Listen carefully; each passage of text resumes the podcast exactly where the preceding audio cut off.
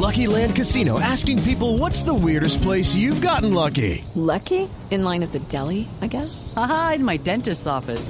More than once, actually. Do I have to say? Yes, you do. In the car before my kids' PTA meeting. Really? Yes. Excuse me, what's the weirdest place you've gotten lucky? I never win and tell. Well, there you have it. You can get lucky anywhere playing at LuckyLandSlots.com. Play for free right now. Are you feeling lucky? No purchase necessary. Void where prohibited by law. 18 plus. Terms and conditions apply. See website for details.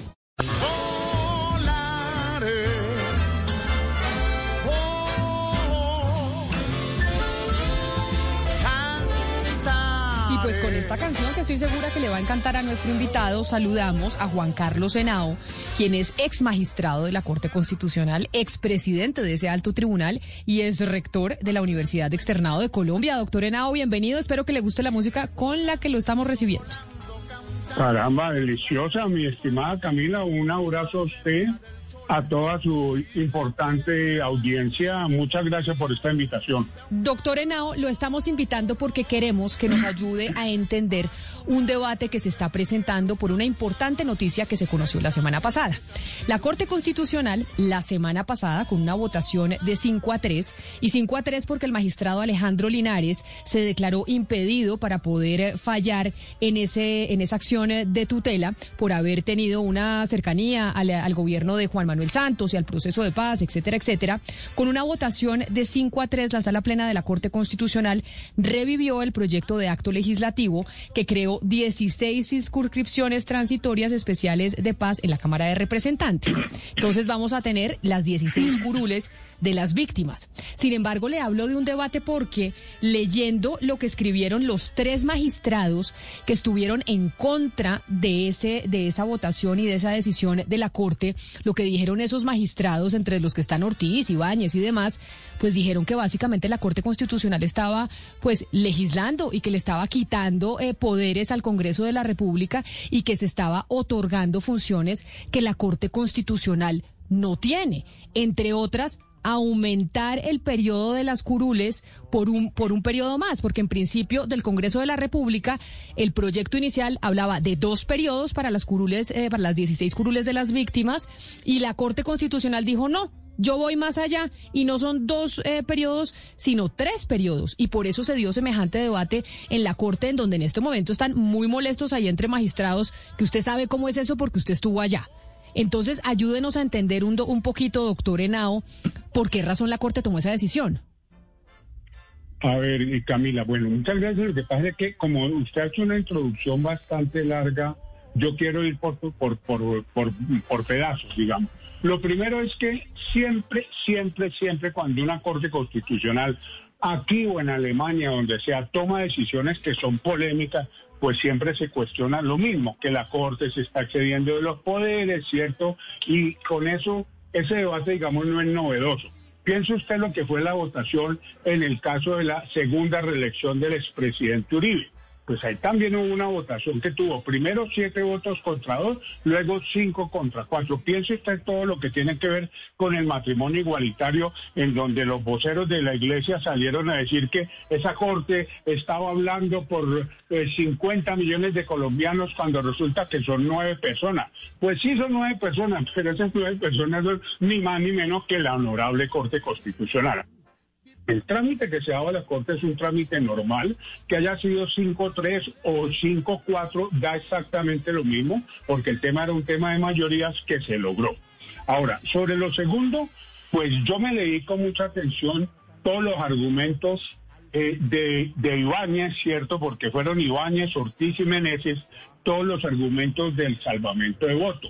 Yo le quiero decir, Camila, otra cosa. Mire, en estos debates constitucionales siempre hay salvamentos de votos. Es muy raro que una corte constitucional con magistrados que vienen de formaciones diferentes, de familias diferentes, de ideologías diferentes, sa- saquen, salgan, salgan votando por unanimidad. Pero lo que sí le quiero corregir, si es que yo entendí bien, que lo dejo con duda, es que no fue que la corte amplió a tres periodos. No, eso no lo hizo la corte. Lo que la corte dijo es, como el periodo 2018-22 estaba en los acuerdos y en la constitución, entonces se reemplaza por el de, porque como no se usó, no hubo ahí, hoy en día no hay circunscripciones de paz. Entonces lo que hizo, que tiene mucha lógica, es empieza en el año 2022 y hasta el 26 y del 26 a 30 porque la intención que tuvo el Congreso de la República y los acuerdos de paz era precisamente por dos periodos. Hasta donde es que tengo entendido esos dos periodos se aceptan. ¿Cuál es la crítica que hacen los, los magistrados disidentes, los que salvaron el voto, que dicen que la Corte no podía cambiar las fechas? Pero que yo sepa, no fue que se amplió a tres periodos. Ojo, porque ese dato es importante. Me parece importante la corrección, doctor Henao. Ahí entonces estaba eh, mi error. Entonces, no es que se amplió a tres periodos, sino a dos, pero se corrió la fecha que es lo que dicen unos de los magistrados, eso no podía ser la Corte Constitucional. Pero leyendo ese documento de los magistrados disidentes de la decisión, como usted los llama, también ellos hacen referencia, por ejemplo, a que usted no puede hacer cambio constitucional por vía tutela, que entonces para eso están eh, las demandas de constitucionalidad por vicio de trámite y por vicio eh, de fondo, o por ejemplo, que también había ya una acción que se estaba cursando en el Consejo de Estado. Y entonces, si la Corte Constitucional toma esa decisión, pues ¿para qué tenemos esos otros trámites en otras, en otras altas instituciones como el Consejo de Estado, en donde había una acción de nulidad y una acción de cumplimiento? Mire, Camila, eh, digamos, vuelvo a decirle, respeto profundamente a, los tres magistrados eh, que salvaron el voto y especialmente que, conozco muy bien a Ibáñez, ¿cierto? Y a, Gloria Estela Ortiz. Son mentes brillantes. A la doctora Meneses a duras penas la conozco. O sea que argumentación puede haber. Pero el hecho concreto es que ganó la argumentación contraria, que es la que ustedes también se deberían leer. Esos temas fueron tocados. Mire, fueron tocados. Yo me leí tanto los que tuvieron la mayoría, que fueron cinco, como los que fueron derrotados, que eso es normal, eso le pasa a uno más de una vez, le duele cuando es magistrado que lo derrote. Pero bueno, a la democracia, ¿me entiende? Pero aquí fueron cinco contra tres.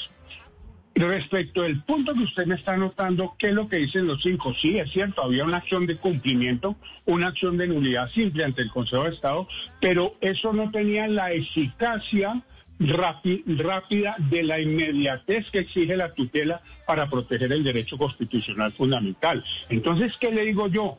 Hombre, son interpretaciones, Camila. Pero miren que aquí que uno de los puntos, son muchos, ¿ah? el análisis que hace la mayoría también es muy, muy, muy estructurado. No es pues ahí que salieron con un chorro de y que es un fallo absolutamente político y bla, bla, bla. No, eso tiene una consistencia, pero de raca mandaca. Y le digo por qué, porque ellos dijeron, sí, claro que había otros, pero esos procesos se demoran mucho. Y como se demora mucho, la tutela es la que es operativa en este momento para que puedan empezar a respetarse esas circunscripciones de paz en el, en el próximo periodo legislativo. Pero, pero, pero doctor Henao, porque bajo esa premisa de que se demora mucho, entonces yo retomo la pregunta eh, de Camila, porque entonces bajo esa premisa de que las otras eh, jurisdicciones son muy demoradas, como la del Consejo de Estado, entonces ahí se ampliaría, digamos, la capacidad de la tutela y ya no sería, digamos, subsidiaria o casi última ratio, así, que es lo último que yo tengo que usar como recurso y el país se inundaría muchísimo más de tutelas. ¿No hubiera sido, según su criterio jurídico, mucho más sano que fuera el Consejo de Estado el que tramitara esto, que al final era una una demanda contra pues un acto administrativo de la mesa directiva del Senado. Es decir, la jurisdicción es el Consejo de Estado. Uno no entiende muy bien cuál es el derecho fundamental tutelado. No, claro, los derechos, eh, eh, o sea, voy por también a la intervención, mire, que se demora mucho y que así usted está diciendo, entonces todo se iría para la tutela. Pues yo le digo, hay casos de casos. Le voy a poner el ejemplo. Si, si lo que usted dijera fuera cierto, nunca se podría fallar vía tutela el problema de una pensión de un ciudadano. Y le voy a decir, de los casos pero ahí lo interrumpo, pero ahí lo interrumpo, doctor Henao, porque entonces dígame si existe antecedente en Colombia de vía tutela un fallo de la Corte Constitucional que, que sea casi que constituyente, que sea cambiar eh, eh, la, Constitución, porque esto era un acto legislativo. Entonces, eh, una cosa es la pensión, pero otra cosa es que aquí se está modificando en cierta medida la Constitución. ¿Existe antecedentes en la Corte Constitucional en nuestro país de algo similar a lo que pasó con el tema de las 16 curules? Mire, yo no sé si exactamente sobre ese punto, chiste, exactamente sobre ese punto pero lo primero que le digo, el hecho de que no haya precedente no exime a cualquier juez de cualquier parte del mundo a crear el precedente. Si no hay, pues de malas. Tanto mejor si lo hay. Pero si, es decir, siempre los casos jurídicos empiezan sin precedentes hasta que se van construyendo poco a poco precedentes. Entonces, el hecho de que se trate de un acto legislativo es otro punto que yo creo, con todo respeto, Camila, que hay que tener cuidado. Aquí, ¿qué, ¿cuál fue el debate central? Mire, habían 100, 102 senadores en el Congreso de la República. Y yo creo que la opinión pública recuerda cuando creo que era Macías, el presidente del Senado, creo que era Macías, cuando no tuvieron en cuenta que se, se obtuvieron 50 votos porque se dijo que 50 votos no era la mayoría de 102. Ese es el debate que hay de fondo. O sea, es un problema de procedimiento, no es de acto legislativo, no es de la voluntad del constituyente. La voluntad del constituyente ya estaba dicha. Queremos que haya curules de paz. Eso ya estaba dicho. El tema es mucho más técnico, Camila, porque el tema es un problema de, comisiones de conciliación y de sometimiento a la plenaria del Senado de la República. Yo no sé si la gente me está entendiendo porque esto es de estos rollos de los abogados donde nos quedamos ahí metidos, pero el tema era más básicamente lo siguiente. Para aprobar ese texto se necesitaban la mayoría de 102. ¿Listo? Entonces la mayoría de 102 no era 50 y digamos que hasta ahí tenían la razón. Pero ¿qué es lo que dice la Corte? En mi entender, con toda razón, y aún más Camila, si usted quiere, no me lo está preguntando, yo hubiera votado con la mayoría si hubiera sido magistrado de la Corte Constitucional. Porque fue lo que, ¿qué fue lo que hicieron? Que fue el debate que se dio en el mismo momento ya.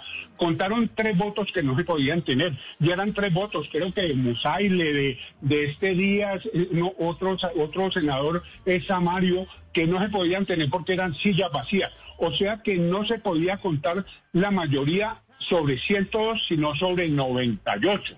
Y eso fue lo que la Corte Constitucional dice. Ahí no está discutiendo el fondo. Lo que está discutiendo realmente es que hubo una violación al derecho constitucional, al debido proceso, al debido proceso, que es un derecho constitucional que se usa todos los días en la Corte Constitucional. Entonces yo no veo por qué la discusión, pues son situaciones, decisiones incómodas que a mucha gente le, no, no, le convencen, pero ya ese análisis es político, que es otra cosa. El que no quiera votar por estas comisiones, que no voten, ahí se verá, ese es otro tipo de análisis. Pero desde lo jurídico constitucional, yo le digo que tiene mucha sustentación teórica la decisión de la Corte con ponencia del magistrado Alejandro Linares. Doctor Henao, eh, hablemos de, del fondo de esas 16 curules, que esas 16 curules les han puesto tantas zancadillas y hay tanta gente en contra. ¿Qué, hay, eh, ¿qué son esas 16 curules? Son parte de los acuerdos, pero ¿qué significan? Eh, benefician a 9 millones de víctimas, pero eh, ¿por qué ese miedo? ¿Por qué siempre le han tenido ese miedo y, le ponen tantas eh, zancadillas a esas curules? Pues lo primero que yo le decía es que se lo pregunte a la gente que tiene el miedo. Es que mire, este proceso de paz ha tenido muchas talanqueras. Recuerde usted todas las objeciones que planteó el presidente Duque a la ley estatutaria, que por fortuna no pudo proceder, también por una decisión de la Corte Constitucional. Piense usted en todos los ataques que ha recibido la Jurisdicción Especial para la Paz hay mucha gente a la cual no le gusta el proceso de paz. Y eso digamos que políticamente es respetable. Pero el hecho concreto fue que se sacó adelante con empujones, como usted quiera, haciendo por aquí, por allá, pero constitucionalmente y con el acuerdo poderes en su momento. Lo que pasa es que la composición política del país cambió.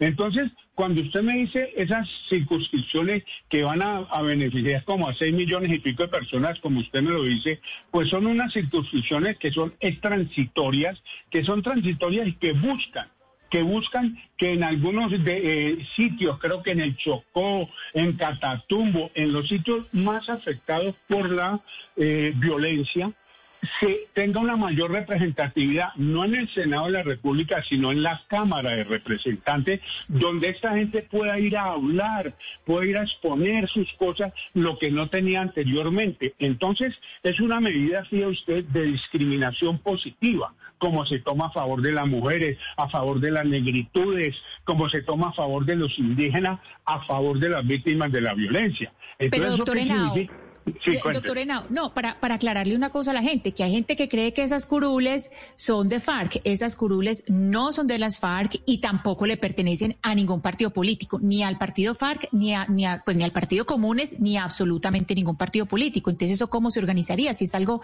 eh, digamos, que es tan, tan abierto, eh, digamos, a ciudadanos que no están bajo el manto de un partido político. Es que miren, lo bonito, lo bonito que es, usted tiene toda la razón, no es para ningún partido, aún más es, es para que gane las elecciones. Ahí verá quién la gana y ahí verán cómo se mueve todos los partidos políticos y todos los movimientos, las ONG, es un problema democrático. Y miren, eso es, las curules no son para personas ni para partidos, son para regiones.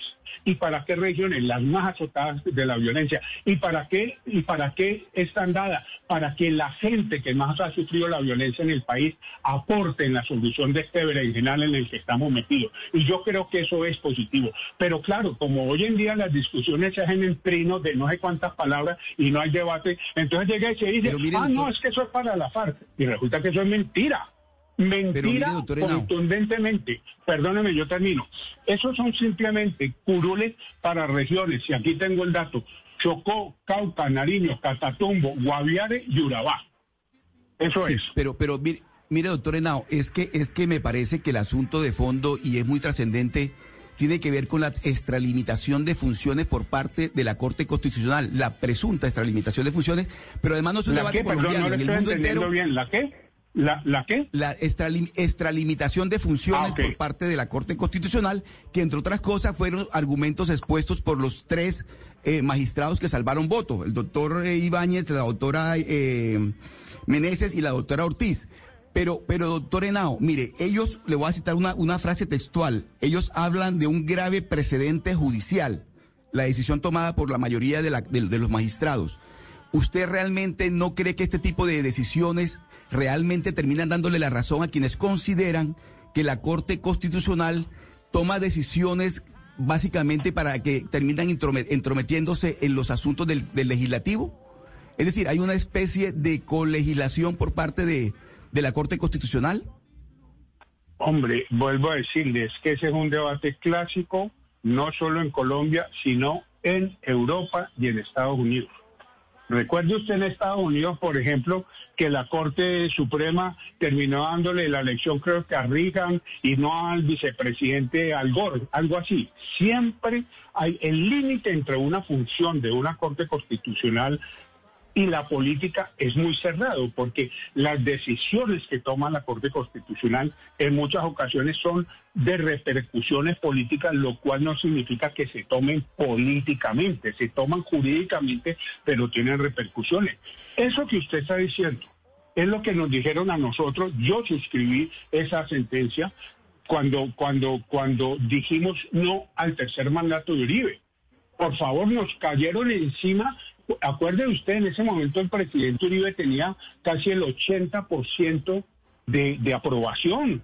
Entonces, ¿qué es lo que se discute aquí? Es un tema conceptual. La gente cuando, cuando la Corte saca algo polémico, ah, es que no hay derecho que esos nueve personajes ahí vayan a terminar decidiendo por 50 millones de personas. Lo primero que le reitero es que esa es la función de esas nueve millones, de esas nueve personas que se llaman honorable Corte Constitucional. Entonces, lo segundo, usted me dice que extralimitación de, de funciones, sí, eso lo dicen los que perdieron y tienen argumentos. Allá ellos con sus argumentos. Yo creo más en los argumentos de los otros. No hay extralimitación de Pero doctor Henao, es que frente a ese debate que usted dice que no es solo en Colombia, sino en el mundo, que se da sobre los temas constitucionales, frente a algunos asuntos con los que uno coincide, pues uno estaría de acuerdo. Pero ¿qué tal que el día de mañana se tenga una Corte Constitucional que se, se salte los pasos porque dice que tiene que ir de acuerdo al espíritu de la Constitución y piensen que en el espíritu de la Constitución no se puede aprobar eh, el matrimonio eh, homosexual porque el espíritu de la Constitución dice que la familia está conformada por hombre y mujer, digámoslo así. Entonces, eh, ¿qué, es, el miedo? Que es el día de mañana llega la Corte Constitucional, u- otra gente con otro tipo de pensamiento y basado en esa teoría que es un debate internacional del, eh, eh, del derecho constitucional basado en esa teoría, entonces cambian sin seguir la norma. Mire, Eso que usted me está diciendo que re- re- remite al miedo y al susto que se puede generar, es lo que un autor que a mí me gusta mucho, eh, que tiene un libro, ese, se llama Víctor Frank, que habla de la angustia anticipatoria. Esa angustia anticipatoria se mueve mucho en los medios, se mueve mucho en la política, que es precisamente generar sustos. Va a llegar el castrochavismo. Eh, eh, Colombia se va a volver un país eh, extremadamente de izquierda. ¿Por qué se lo digo? Porque usted lo que me está planteando es, uy, pero ¿qué tal el día de mañana que pase tal cosa? Lo primero que yo le diría es no caigamos en angustias anticipatorias y hagámonos, hagámonos, hagamos análisis concretos. Es que usted cree que el hecho de admitir 16 curules de paz que ya estaban aprobadas, que estaban aprobadas en la Cámara de Representantes, que ya habían sido aprobadas en el Congreso de la República, todo eso, ¿usted cree que eso va a generar qué? Ahí es donde le diría, hombre, eh, tomémosla con tranquilidad, que es lo que más se necesita en este momento eh, fuerte, difícil que está viviendo el país. Y yo le diría que el día de mañana, pues sí, eso podrá verse, porque en Por- efecto pero es que puede ese- pero decir, no es- pero no es de ser fatalista, doctor Perdóneme un momentico, perdóneme un momentico, perdóneme un momentico, yo termino. Yo le voy a decir, yo no creo que una Corte Constitucional en Colombia vaya a ser, vaya a llegar a ser como la de Venezuela. Crucemos los dedos, que eso nunca pase, ni para la derecha ni para la izquierda, ¿me entiendes? Yo no creo, entonces eso es lo que yo me pregunto, Camila, simplemente. Claro, pero no se trata de ser fatalista no ser fatalista, sino plantear que lo que hagamos hoy que nos conviene a quienes pensamos de cierta manera pueden utilizarlo otros en un futuro para para su para para su favor. Y entonces por eso es que existen las normas la nor- por eso existe la normatividad para que no se para que no sea dependiendo de la conveniencia del momento sino que siempre se tenga la misma normatividad. Por eso es que yo le hacía la pregunta doctor Henao yo sé que usted está de un lado del debate que como usted ya nos explicó es un debate internacional, pero le planteo yo el temor que pueda existir frente a que el día de mañana, como, es, como está sucediendo de hecho en estos momentos, pues la Corte se llene de otros, eh, de magistrados que tengan una, un pensamiento completamente distinto. Y entonces ahí sí, ¿qué vamos a hacer? Pues Camila, es que vuelvo a decir, es lo mismo que nos dijeron a nosotros cuando le dijimos no al tercer, a la- al tercer mandato Uribe. A nosotros nos cayeron rayos y centellas, por favor, con el mismo argumento, exactamente con el mismo argumento. Yo creo que en el trasfondo de lo que usted está diciendo es que usted está diciendo que la Corte Constitucional está aplicando mal la Constitución. Yo no lo creo. Y ahí sí lo que pasa es que nos tendríamos que quedar aquí tres horas para hacer el debate. La Corte Constitucional no está aplicando mal la Constitución. La Corte Constitucional lo que dijo fue sencillito. De 102 había que restar tres o cuatro, no recuerdo, por corrupción que estaban siendo investigados. Entonces la mayoría no se hacía sobre 102, sino que se hacía sobre 98. Yo no creo que eso sea ni subversivo, ni sea pues revolucionario, ni de izquierda ni de derecha. Es una decisión que por fortuna existe la corte, las cortes constitucionales. Mire, Camila, para que lo sepa la audiencia, las cortes constitucionales, esto es lo que no se entiende en términos de filosofía política, se diseñaron precisamente para impedir que las mayorías aplasten a las minorías. Las cortes constitucionales nacen después del fascismo de Hitler, donde nadie podía decir nada que fuera contra, contra el régimen nazi. Ahí es donde nacen como una necesidad histórica las cortes constitucionales, en donde las cortes constitucionales tienen el deber de respetar la constitución y también a la minoría, que fue por, le vuelvo a poner el ejemplo que hicimos, yo firmé y me siento orgulloso de haber firmado ese fallo, que lo hubiera firmado en contra de Uribe o en contra de Petro o de Santos, del que fuera porque usted se imagina que tuviéramos un presidente de tercer mandato, cuarto mandato, quinto mandato, sexto mandato. ¿Qué hizo allí la Corte? En contra de la mayoría, reivindicó la normatividad constitucional. Yo creo que está haciendo aquí, y en esa ocasión también, Camila, pues fue súper dividida la, la, la votación. Pues doctor Henao, queríamos, porque yo sabía usted de qué lado estaba, yo sabía de qué lado estaba y por eso lo llamé para que nos explicara específicamente sobre ese debate que está en la Corte Constitucional y que de hecho hoy me cuentan, me cuentan eh, que se va a presentar una acción eh, de nulidad, así se llama, una acción eh, de nulidad en, en la Corte Constitucional frente a ese fallo de tutela que puso de hecho el senador Roy Barreras, que es una tutela que se falló en dos instancias de forma negativa. O sea, las dos primeras instancias de, la, de esa tutela se fallaron de forma negativa y la Corte Constitucional entró y pues falló eh, a favor. Y ese debate jurídico se va a seguir dando y yo sé que es eh, técnico, que no entendemos tanto, que eso es de los abogados, pero como allá están furiosos dentro de la Corte y vamos a hablar del tema, me parecía importante usted que es tan pedagógico y tan académico, doctor Henao, que nos explicara su punto de vista. Mil gracias por haber estado con nosotros hoy aquí en Mañanas Blue. No, Camila, todo lo contrario. La gracias a usted porque sabiendo que yo tengo esta posición, pues que me haya llamado. Yo le agradezco, pero respeto a lo que tiene la posición contraria. Por algo fue 5 a 3 la votación y bueno, y que pa'lante con este país, caramba. With the Lucky Land slots, you can get lucky just about anywhere. This is your captain speaking. Uh, we've got clear runway and the weather's fine, but we're just going to circle up here a while and uh, get lucky. No, no, nothing like that. It's just these cash prizes add up quick. So I suggest you sit back, keep your tray table upright, and start getting lucky. Play for free at LuckyLandSlots.com. Are you feeling lucky? No purchase necessary. Void where prohibited by law. 18 plus terms and conditions apply. See website for details.